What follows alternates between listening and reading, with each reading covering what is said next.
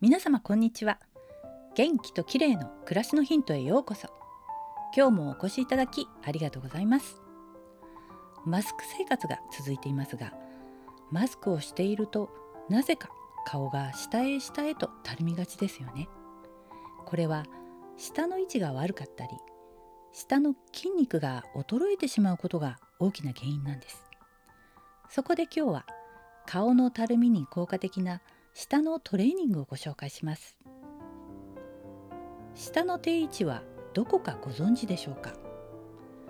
下のあるべき収納場所は下全体が上顎に沿ってぴったりとくっついている状態です。私も舌が口の中でフラフラしがちなんですがこれだと下の周りの筋力が弱ってしまうんだそうです。これを知った時には本当に目から鱗でした。マスクをしている時は特に知らない間に舌が下がってしまうことが多いので気をつけないといけないなと思っています。舌を定位置に保つ。これだけで顔がリフトアップされ表情が明るくなるんだそうですよ。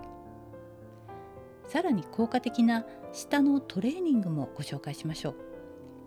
やり方は顔を斜め上に上げて下顎を前に突き出します。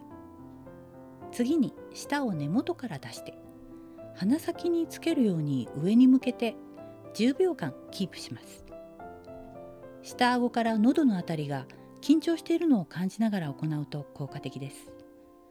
笑顔で行うようにしましょう。下の筋トレは普段怠けているせいなのかやってみると結構疲れます。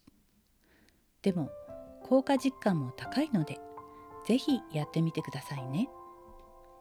今日はマスクでたるみがちな顔のリフトアップに効果的な舌のトレーニングについてでした。最後までお聞きいただきありがとうございます。またお会いしましょう。友吉ゆき子でした。